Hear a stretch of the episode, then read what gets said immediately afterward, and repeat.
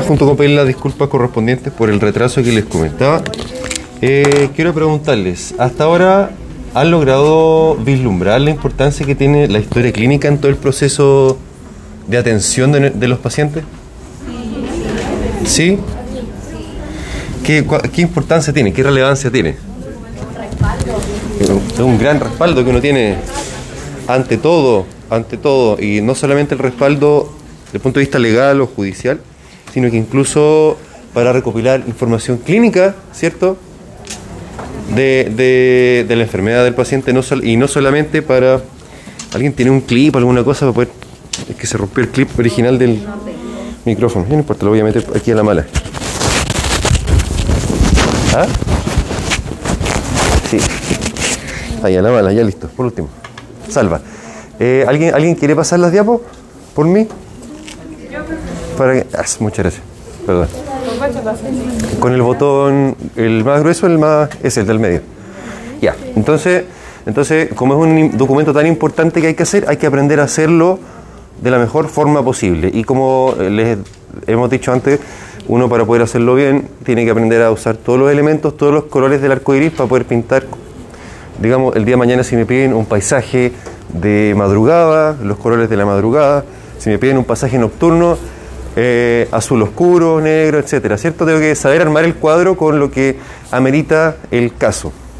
Entonces estábamos haciendo un ejemplo de historia clínica hecho así bien a lo pobre, como decimos en el, bistec a lo pobre, ¿cierto? A la chilena, eh, con lo que haya a mano, una hoja de papel roneo, un cartón, Mentira, no se trabaja así en la vida real, no es tanto. Pero quería hacer énfasis en, en la idea de que usted hace la historia clínica con su conocimiento, con su cabeza, con sus manos y un lápiz nada más, y su paciente. No es la plataforma la que me da la historia, no es el papel, la ficha, sino que yo hago la historia clínica. Es un, demás, la historia clínica debe ser dinámica. Hoy día eh, yo puedo entrevistar al paciente y es- está así, de tal forma, pero al día siguiente ya hay un día más de evolución del cuadro clínico. Por tanto, la anamnesis ya debería cambiar, ¿cierto? Uno debe ser capaz de hacerlo algo dinámico. Ah, ya que mencionamos la anamnesis próxima y la remota, ahora tenemos que hablar de la otra gran sección de la historia clínica que es el, póngale, el examen físico. ¿Le avanzó, no? Está avanzando allá. Deme un segundito. Para que vean ahí las diapos también. Ahí. Ahora, póngale. El examen físico. Dele nomás. Dele. Bien. Eh, dato de definición teórica. El examen físico recopila los signos, entendiendo que los signos son los hechos observables, son objetivos, son objetivables, son números, por ejemplo, que yo puedo medir, puedo tomar la presión, puedo tomar el pulso, puedo pesar al paciente. Distinto de, y esto es así como a modo de, de, soplado para el certamen, eh, ¿dónde van los signos en el examen físico? ¿Dónde van los síntomas? En la anamnesis. En la anamnesis. Porque los síntomas son las cosas que me cuenta el paciente, que yo le pongo un nombre. Sí, en la próxima, justamente. Y más todavía en la anamnesis próxima. Muy bien, porque la anamnesis próxima es por lo que la persona está llegando el día de hoy. Supongamos que yo le llevo mi auto al mecánico y, y- y le digo que el auto hoy día amaneció con ese ruido que antes no hacía. Eh, entonces, y, después el mecánico me va a preguntar, bueno, ¿y qué antecedentes tiene este auto? No, le cambiamos el neumático hace el verano, le hicimos la revisión técnica, está todo al día, como quien dijera control sano al día, ¿cierto? De, de todos. En el fondo, signo es un fenómeno observable que uno interpreta, pero es un fenómeno objetivo.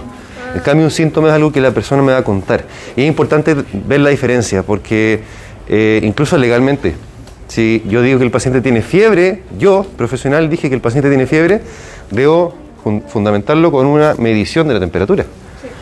O si no, porque si digo que el paciente no tiene fiebre, pero en realidad aparece otra tensión en otra parte, que donde el paciente sí tenía fiebre y sí le tomaron la temperatura, pero usted no se la tomó, usted puede meterse en problemas. En cambio, eh, si usted dice, sí, se tomó la temperatura, temperatura 36 grados, normal, paciente sin fiebre, ya es distinto.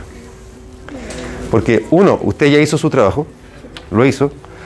quedó claro que lo hizo, no, no se le pasó de largo hacerlo, no se le olvidó, sino que el paciente en ese minuto por lo menos, aquí ya no, nos estamos poniendo como en mala, ya como en, en- en la protección de las espaldas de cada uno. Pero en la vida real igual hay que hacerlo, digamos. Los Diga. signos son objetivos y los síntomas son subjetivos. Subjetivos, exactamente. Eh, ahí dice en la diapo que el examen físico normal igual es importante. Por supuesto que es importante para un diagnóstico, la normalidad, o como dijimos en la vez anterior, los síntomas negativos, lo que no hay, también me respalda o me descarta algún diagnóstico. Porque eh, no va a ser lo mismo una persona que llega con fiebre a la consulta y que eh, uno dice eh, estado general normal, aspecto normal, aspecto conservado, de una persona que está con fiebre, que yo digo, le pongo en la historia clínica, eh, estado general alterado, está con la mirada perdida, está pálido, al tiro cambia, ¿cierto? Uno está más grave que el otro. Y ahí inmediatamente yo puedo ir fundamentando las cosas que yo voy ir haciendo. Vamos a la siguiente, por favor. Claramente, ah, sí. Esto es, esto es parte de la materia, es parte del, del programa, parte de lo que hay que aprenderse. El examen físico se hace por tiempos, decimos, y en la, en la medicina, en la ciencia general, eh, se hace en estos cuatro tiempos: la inspección, la palpación, la percusión y la auscultación.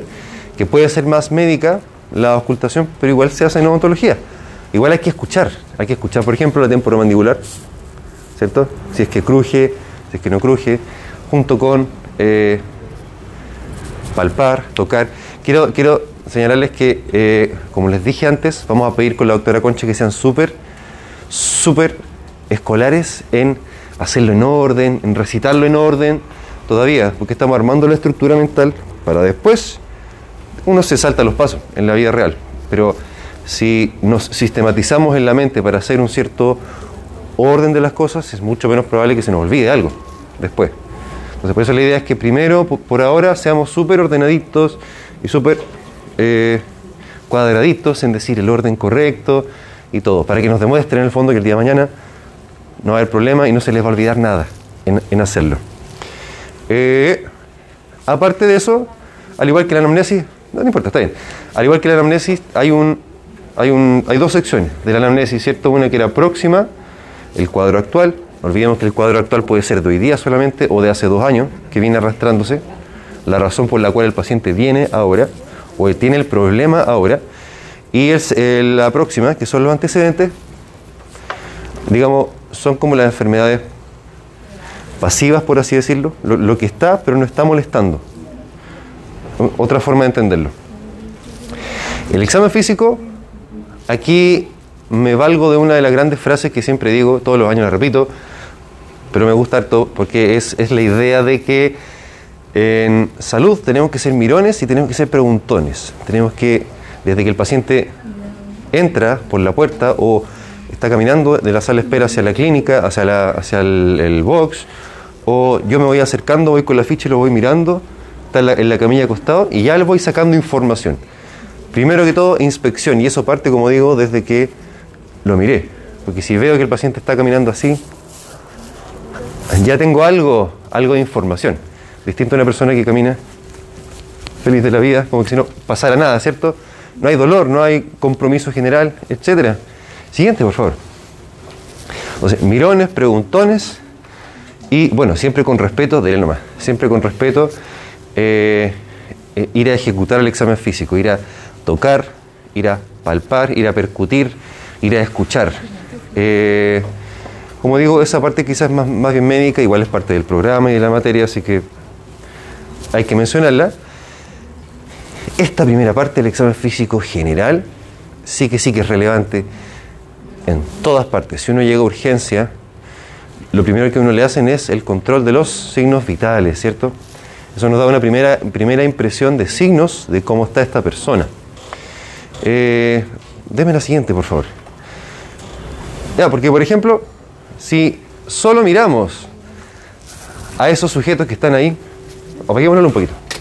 Si solo miramos a esos sujetos que están ahí, yo les puedo preguntar quién está más enfermo. Eh, Con solo mirarlo, ¿cierto? ¿Pero por qué? Porque ¿qué es lo que ustedes observan? ¿Qué es lo que... Mirada más decaída. ¿A, a qué se refiere? Trate de objetivarlo. Mirada más decaída. ¿A qué se refiere? Que los párpados están como... Ya, muy bien. No tiene una mirada fija como hacia. No, no fija la mirada, podría ser también, ¿cierto? Boca seca, tiene las mucosas secas. ¿Qué más? Se ve pálido. Pálido. Se observa palidez cutánea, ¿cierto? También está en una posición que indica que está o fatigado, o a lo mejor con dolor, ¿cierto? Etcétera. ¿Qué otra cosa? El pelo. El pelo de los que están acá comparado con el que está allá.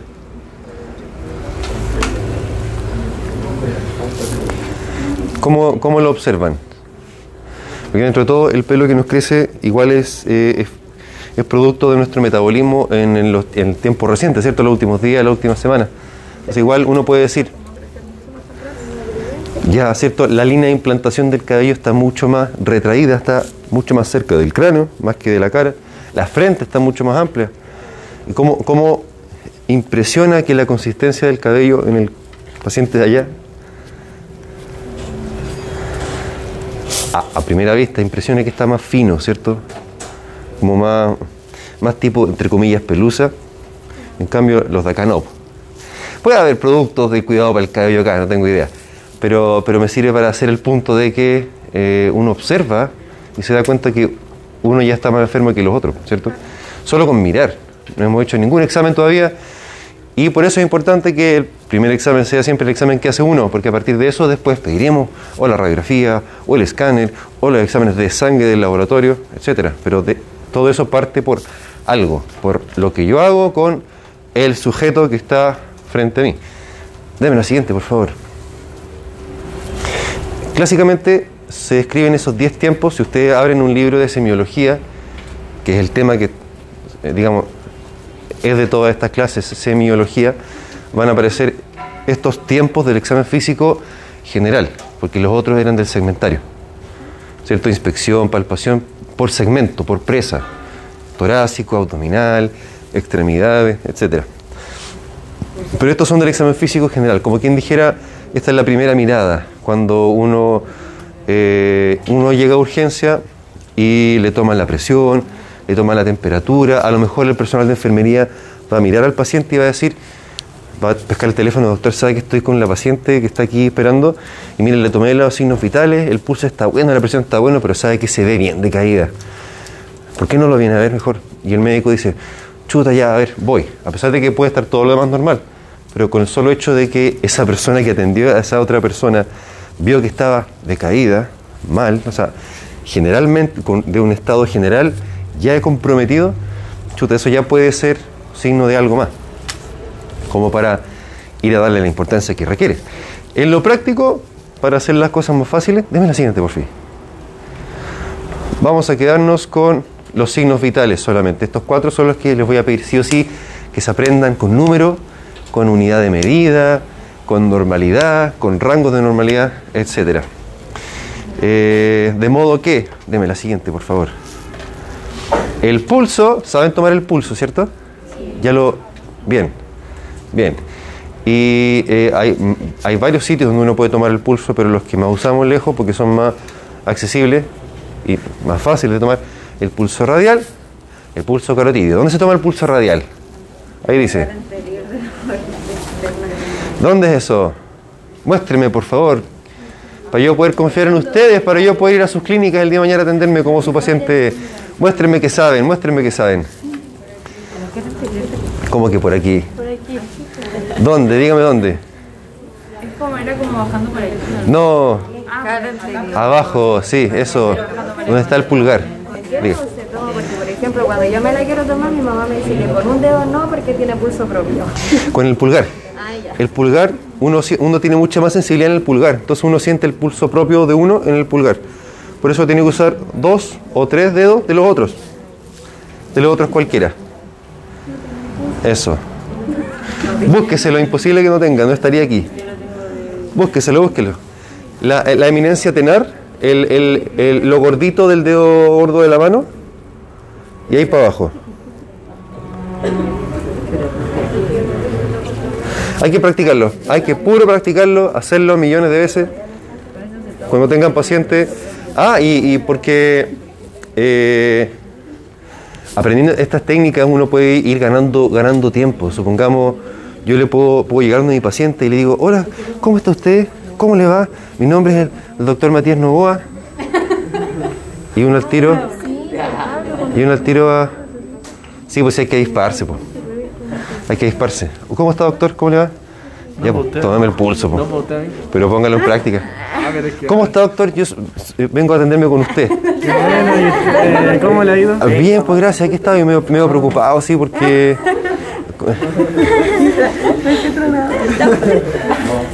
¿Lo logró o no lo logró? No. No. Bueno, hay que practíquenlo, practíquenlo. Usen a la polola, usen al pololo, usen al, al hermano chico, a la abuela, a quien sea, pero practíquenlo porque esto es- ah, hay que practicarlo, hay que practicarlo. Y el carotidio, ese es mucho más fácil, ¿cierto? Ese se lo, se lo sienten. Lamentablemente aún ¿Ah?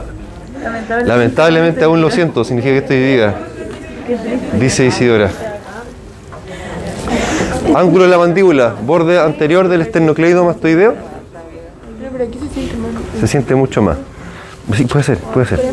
Se siente mucho más. Ahora, eh, ¿es el pulso más fácil de, de- de buscar? ¿Ah? No, sí, no, el pulgar, uno, nosotros tenemos más sensibilidad en el pulgar que en los otros dedos. Entonces el riesgo está de, de que uno sienta su propio pulso y se equivoque. Así que los otros dedos, los otros dedos. ¿Qué Pensé que se, se había lesionado. Ah, no. Sí, que me puedo ir unos 10 minutos antes de que tengo que tomar WhatsApp. Sí, sí, sí. El tema de la ley. Ahí lo... lo... Eso, allá. Eh, el, el pulso carotidio, lo ideal, lo ideal es que nunca, nunca lo tomemos con los pacientes, salvo en una, en una, en un momento. Ah, ya. La, Isidora aquí preguntó cuál es más fiable, cuál es más, en cuál puedo usar más. Quiero señalarles que lo ideal es que nunca tomemos el pulso carotidio en las personas del día a día, en los pacientes, porque eh, si es que hubiese alguna lesión a nivel carotidio, una persona que fuma, una persona hipertensa, con colesterol alto, si hay una placa de ateroma en la, en carótida, digamos, igual es raro que suceda, pero puede llegar a, su- sucedido que al manipular la carótida se pueda desprender esa placa de ateroma y puede haber un accidente. después. Es raro que eso suceda, súper raro, pero igual hay casos. Entonces, Dios quiera que no, no le toque a usted el caso en un millón, eh, que, que eso llegase a suceder conmigo. El único momento en el cual sí se recomienda, sí se indica sí o sí, o sea, no el único en verdad, porque los neurólogos, los cirujanos vasculares igual tienen que tomar el pulso en todas partes. Pero nosotros los que no somos especialistas en eso, lo ideal es que solamente, solamente usásemos el pulso carotidio, idealmente, idealmente, por supuesto que la práctica es distinto, pero idealmente cuando la persona cae en un estado de pérdida de conciencia. En el ABC del trauma, ¿lo vieron? El paro cardíaco, porque el carotidio es más fácil de, de- de pillar, porque es el más intenso, lejos, ¿cierto? Si la persona no tiene pulso carotidio es porque de verdad está mal. Eh, y, para uno es mucho más fácil de, de acceder para tomar la decisión de, uh, ya, oye, llama la ambulancia, vamos, staying alive, staying alive, ah, ah, ah, sí, eso, ahí, en ese escenario sí que sí est- está autorizado, entre comillas, autorizado, eh, tomar el pulso carotidio, fuera de, mejor tomemos siempre el radial para que no, no causemos ningún problema. Profe, y el Diga. radial era que no se tomaban las personas del día a día. No es El carotidio, acá en el cuello, mejor no. Además, imagínese una persona que tuvo una caída, se golpeó la cabeza, que no sabemos si es que tiene una fractura en la columna vertebral. Y yo pretendo estar ahí manipulándole. Mejor que no, mejor que no. Resguardémonos la espalda. Avance por fin con las diapos. Ahí está, las imágenes, ¿cierto? Para que tengan de referencia. Dele por fin. Ya, la presión es un gran tema. Mucha gente dice que se le sube la presión, que se le baja la presión. Puede hacer. Aquí entre nos, la hipertensión arterial se supone que no tiene síntomas. Se supone que per se uno no siente nada porque se le sube la presión. Eh, de ahí la importancia de que para pesquisar si una persona está con problemas de presión arterial, lo que tiene que hacer es medirla. Medirla, no quedarse con el relato. No, si ando bien, no, yo me siento bien. Tomamos la presión y está súper alterada. O a la, inversa, no, siento que me subió la presión, doctor, por favor, ayúdeme. Tomamos la presión y está normal, quietecita, tranquilo. No nos fiemos solamente del relato. A veces los testimonios pueden ser falsos también. Vamos y observemos, saquemos la información, midamos, en este caso, la presión arterial. Y como ustedes recordarán de fisiología, la presión arterial está determinada por dos momentos que son el máximo de la presión dentro del árbol vascular y el mínimo exacto y corresponden a la presión sistólica y la diastólica. ¿Conocen esos nombres, cierto? Bien, porque el punto de presión más alta, sistólica, coincide con se llama, la contracción del corazón, que se llama sístole. Sístole, muy bien. Y el otro es el punto en el cual, eso, muy bien. Eso. Y el otro, la diastólica, coincide con el punto en el que el corazón se relaja. La bomba que tenemos nosotros que imprime esta presión dentro del árbol vascular para que circule la sangre, se relaja y alcanza su mínimo de actividad. En, en cada latido me refiero. Por tanto, la presión dentro del árbol vascular también cae, baja, muy bien. Paremos, paremos 30 segundos para respirar un poquito. Porque noto que están medio cansados. ¿O no? Hay sueño. Abrimos las cortinas a lo mejor. Para que entre luz. Sigamos nomás. ¿Sí o no? Baile- bailemos algo. Ah, Pongamos un, pongamos un video de, de Just Dance. ¿Cuál? ¿Cuál quiere escuchar? Ya. Eh, acá.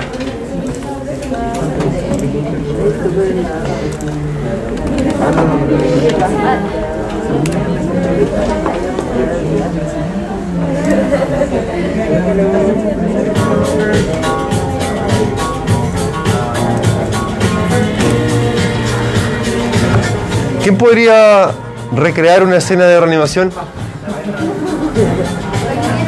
¿Quién podría ser de paciente? ¿Quién puede simular una pérdida de conciencia? ¿Que alguien se desmaye? Desmáyese.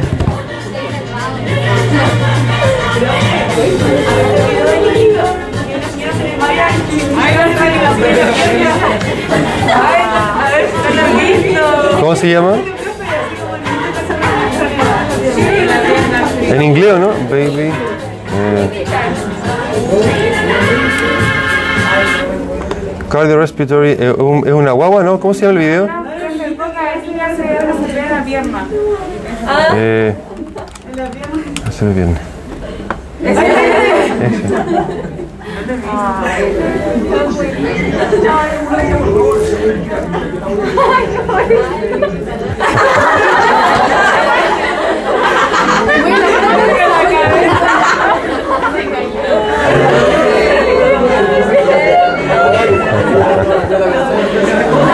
Eso, ap- aprendió que tenía que seguir el ritmo de la canción.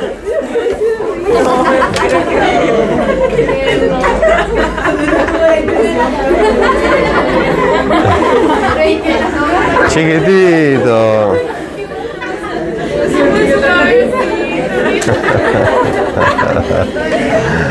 Qué lindo. ¡Ay!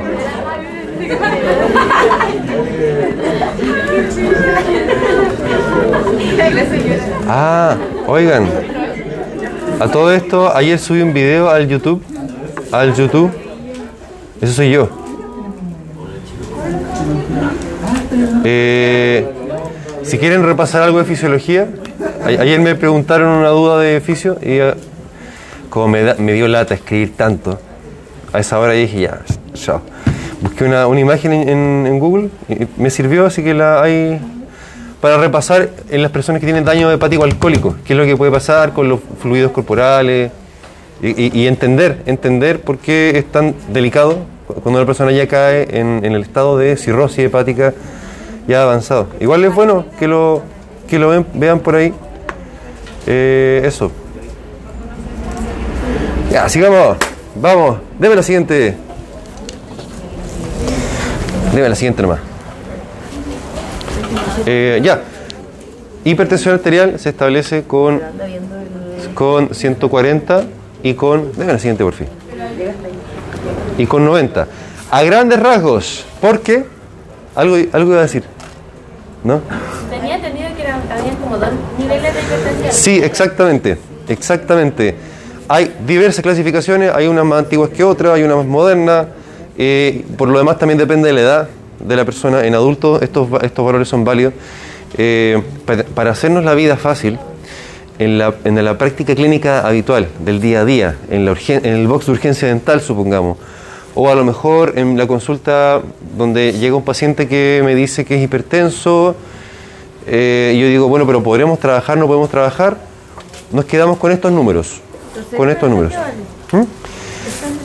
Para efectos prácticos, si es que yo se lo pregunto en el certamen, por lo mismo, como les digo, porque esto es lo que nos sirve en el día a día, sí. Para el diagnóstico de hipertensión, ya digamos para decirle, usted caballero es hipertenso, tiene que empezar un tratamiento con medicamentos y toda la cosa, ahí uno va a ver un poco más finamente cuál es la etapa de la hipertensión en la cual uno está y eso, eso nos va a dar los números que decía Caroline de 100, bueno, 135, 85 si es diabético, baja un poco más esto, etcétera. Entonces, quedémonos con lo más sencillo, 140, 90, porque créanme que cuando salgan a hacer su internado o vayan a hacer un voluntariado, por ejemplo, como Sonríe, como Forja también, o hartos más, nos van a aceptar a todos. Eh, 140, 90 es el número, es como la, la señal que yo tengo que ocupar. Deme la siguiente nomás, por favor. Eh, bueno, gráfico, para mostrar el comportamiento de la presión dentro de los vasos sanguíneos. Deme la siguiente, por fin. Temperatura, hay que señalar, si recuerdan de fisio, que la temperatura normal, eh, bueno, en, lo práctico lo vamos a considerar en ese rango, siempre y cuando sea tomada, ¿dónde? En la axila. La temperatura, no el pulso. En la axila, muy bien. Porque, deme la siguiente nomás, avance, avance. En la axila. Porque las temperaturas centrales, las temperaturas en las mucosas sublinguales o rectal, siempre van a estar más elevadas que la axilar. Se distribuye el calor, se concentra mucho más al centro, obviamente, y se distribuye, se pierde un poco más hacia la periferia. Entonces, siempre, digamos, como referencia, fiebre, para efectos prácticos, la vamos a definir con 38 grados axilar. Bien, siguiente, por favor, dele nomás. También hay que fijarnos, porque esto me sirve harto para definir esta persona está, digamos, estará inventando el cuadro clínico, me está diciendo que se siente súper mal, pero en realidad yo veo que respira tranquila. O a lo mejor, a la inversa, una persona, supongamos con diabetes, los niños con diabetes tipo 1, que cuando se empiezan a descompensar en las, primeras veces, pueden estar súper tranquilos, no, no se sienten mal, pero uno los mira y están... Están hiperventilando, están hiperventilando. Entonces también me sirve para decidir, de esta agua sí beberé, no, de esta agua no beberé, dejaré que esta agua corra por el río y se vaya a urgencia, en vez de yo meter cuchillo y con meter cuchillo meter la pata, fijarme en la respiración del paciente. Uno se fija en hartas cosas, no solamente en el número, sino que si respira amplio o respira superficial. Pero eso ya vendrá más adelante. Por el momento, aprender no solamente el número. Pero, profe, iba a preguntar el promedio o el, el. Los rangos, los rangos. Siempre en, en salud humana, rangos. Excepto algunos, algunos, algunos casos. Deme la siguiente, por fin. Eh, sirve mucho. Deme la siguiente, por fin. Ah, si es que esto está ya en todas partes, digamos, eh, donde sea que uno vaya a trabajar, aún en la punta del cerro hay, hay saturómetros, oxímetros de pulso. Así que úsenlo. Deme la siguiente, por fin. Este es como el comodín, que también está en todas partes, por eso le puse el guasón ahí, el comodín. Eh, el comodín. Hasta en los voluntariados lo tenemos, en la U. Hasta en los voluntariados los pacientes llegan y le toman hemogluco. Ustedes mismos saben tomarlo, ¿no? Ya algunos aprendieron ya. Súper. También, también. eh, ojo a lo que puse acá abajo. No reemplaza la glicemia venosa, eh, pero me sirve en el minuto para decir a esta persona, ah, ya, podemos trabajar, podemos hacer estos procedimientos. Y en el peor de los casos, si es diabética la persona, hay cosas que no podremos hacer, salvo que me muestre otro examen, que lo vamos a mencionar después. Pero al menos esto ya me da luces de, ajá, es un territorio seguro por el cual yo puedo caminar. Deme la siguiente, por favor.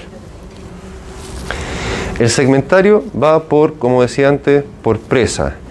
Y como estamos en odontología, no tiene ningún sentido que nos aprendamos tan en detalle el examen del corazón, el examen de los pulmones, el examen del hígado. No tiene ningún sentido, dígame. Entonces como que el orden es como anamnesis próxima, después general y después segmentario. Análisis próxima, remota. Examen físico general, examen físico segmentario. O sea, primero hay una pregunta en el sector. Sí, eso es lo que... Exam- análisis próxima. Eh, general y segmentario. Ah, ya, claro. De la remota para adelante. Remota, general, segmentario. Bien. Porque siempre la anamnesis primero, se supone. Siempre uno entrevista al paciente y a partir de eso uno examina. No puede ser que uno vaya al dentista y el dentista le diga, ya sáquese la polera para examinarla. ¿Cierto? No tiene sentido. ¿Con qué, ¿Con qué justifico yo que le voy a sacar la polera a mi paciente si soy dentista? No, pues cierto. Entonces, eh, mi anamnesis me justifica mi examen físico. Si, el- voy, si voy donde el cardiólogo y el cardiólogo me dice, a ver, bájese los pantalones, póngase en cuatro, para examinar la próstata. Para examinar la próstata.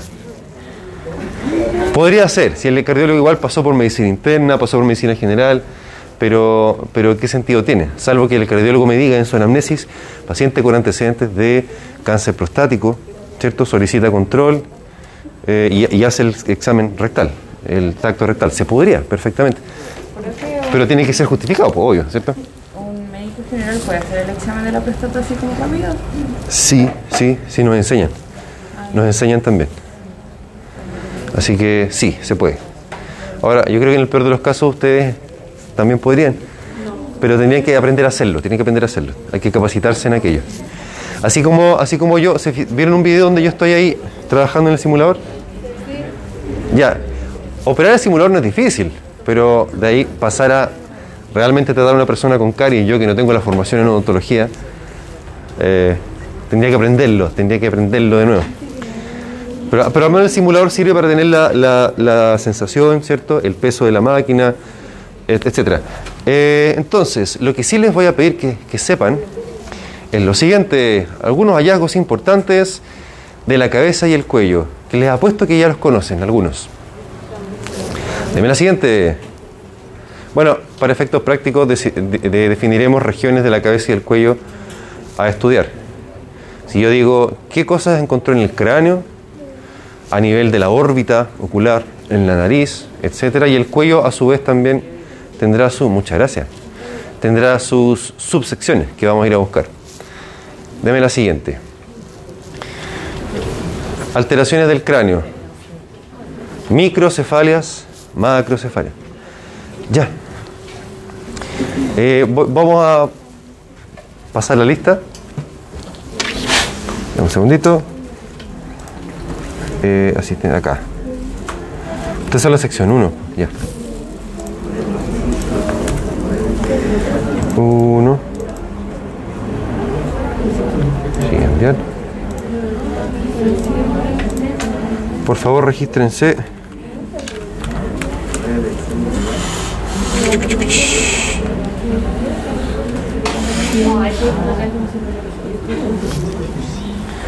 ¿Cómo sale de la casa sin celular? Ah, hay gente que no puede. Vamos, regístrense por favor de que vinieron efectivamente.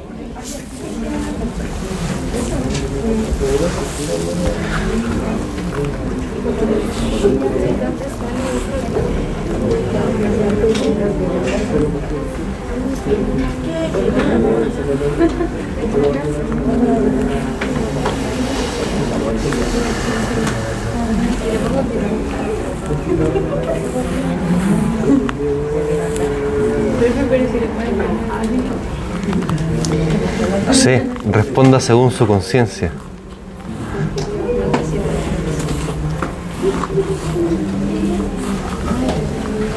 Responda según su conciencia. Espérame, espérame, espérame. Ay, ay, ay. Quiero hacerle la siguiente pregunta. Eh, ya, entonces, macro, microcefalia. Constanza, salga nomás, Constanza. Salga nomás. Alopecia, alopecia. Alo sí, está bien las dos formas.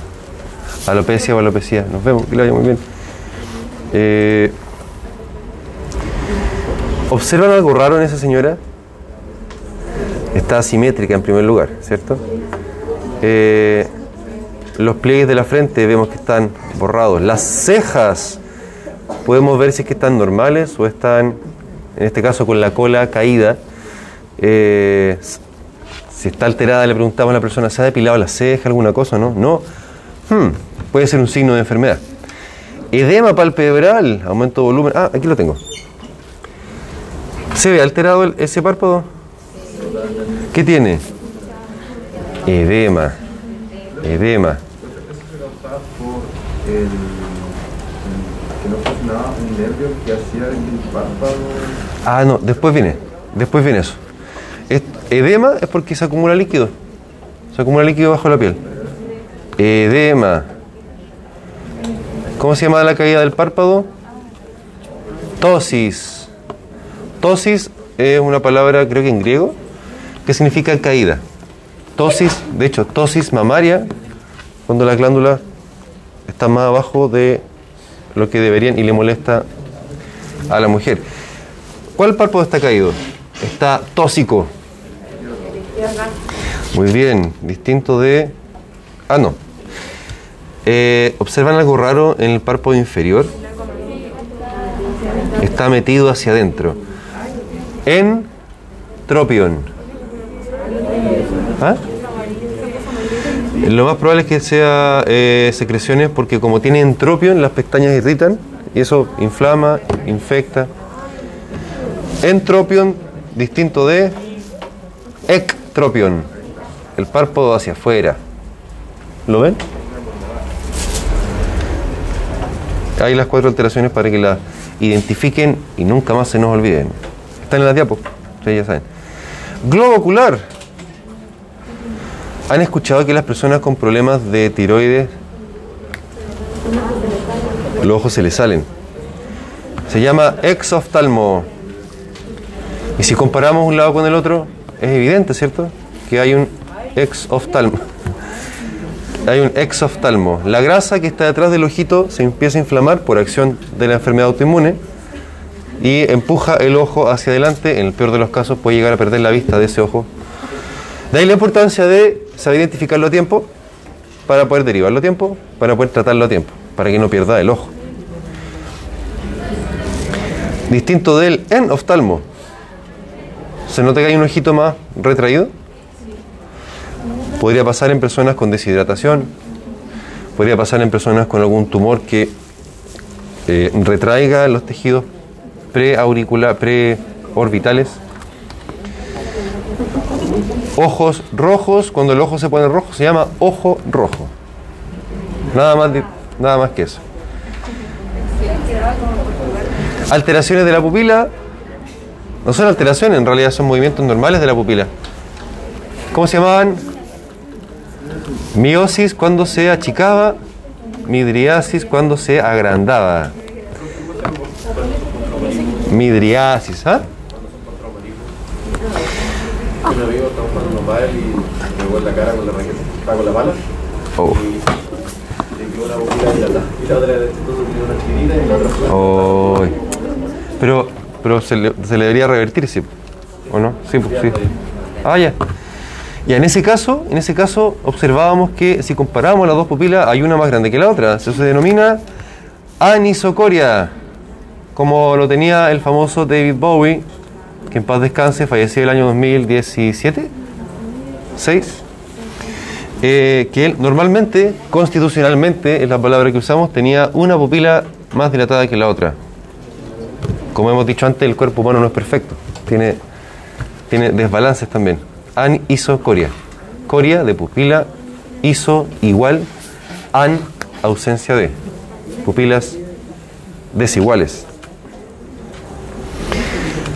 Alteraciones de la nariz, como puede suceder en las personas que han, digámoslo coloquialmente, jalado cocaína, porque se les necrosa el hueso nasal y nariz sencilla de montar. También, como dice la diapo, que es lo que dicen los libros clásicos de semiología, por sífilis.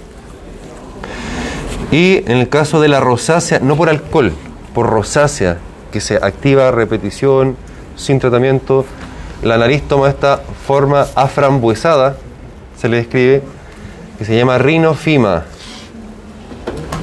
Hallazgos semiológicos. En la boca, ustedes van a ser expertos en examen de la cavidad oral y extraoral también. Eh, aquí una lista de cosas que es importante que, que- revisen, que se aseguren que sepan, que se aseguren que sepan. Glándulas salivales, ¿para qué más? Ustedes van a ser expertos más que yo en patología de glándulas salivales y también de su examen físico. Pregunta posible para el certamen, cialorrea, una diarrea de saliva, excesiva salivación, serostomía, la sensación de boca seca, que no es lo mismo que la hipocialia, eso.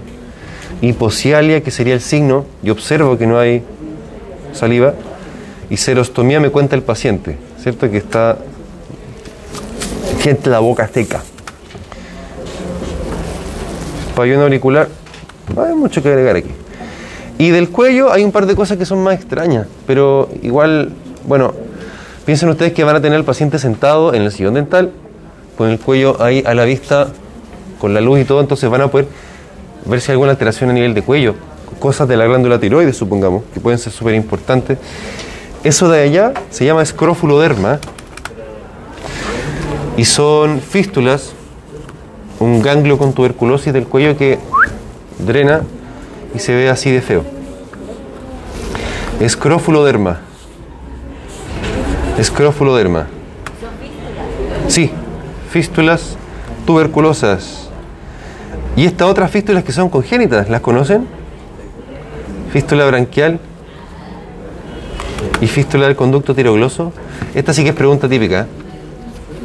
Fístula branquial, eh, se puede observar un aumento de volumen que está en relación al borde anterior del esternocleido mastoideo y que no se mueve si es que yo le pido al paciente que saque la lengua, distinto de las fístulas que aparecen por persistencia del conducto tirogloso. ¿Quién se acuerda de embrio?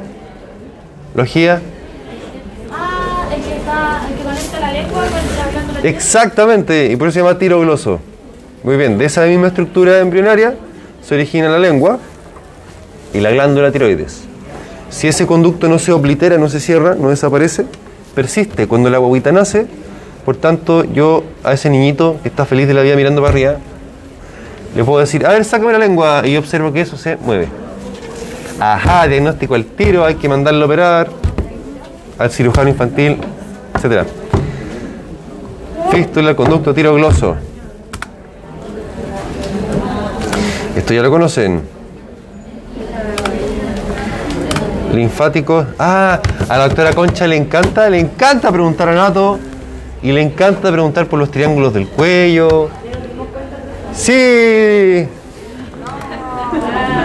Así que como recomendación para que vayan revisando los ganglios del cuello, los triángulos también. Eso es súper importante, digamos, por ahí, por ahí se entra para hacer cirugía maxilofacial. Hay que saber por dónde, por dónde meterse. para no cortar nada que no hay que cortar. Eh, como les comentaba, ustedes van a tener al paciente en el sillón dental ahí, bajo la luz intensa.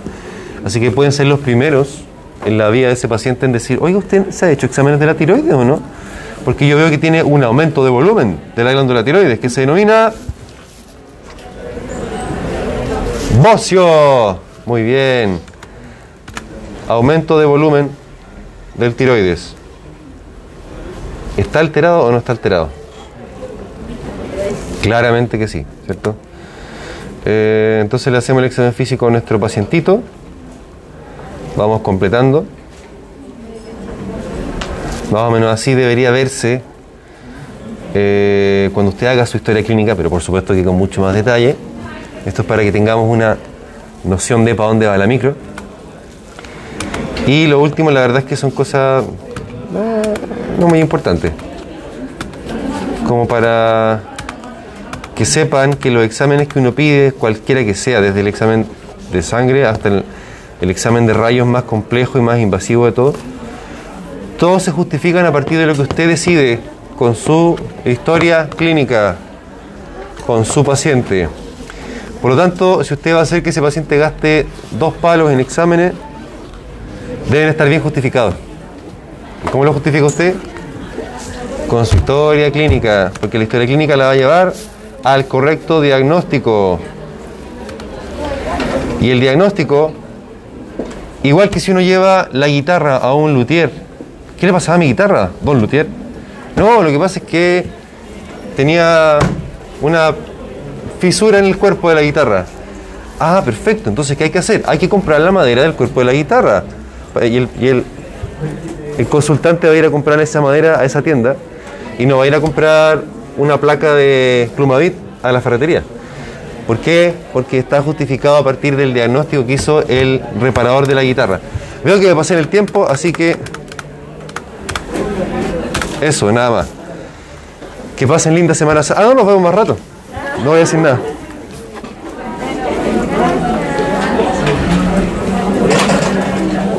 Cuídense y pórtense bien.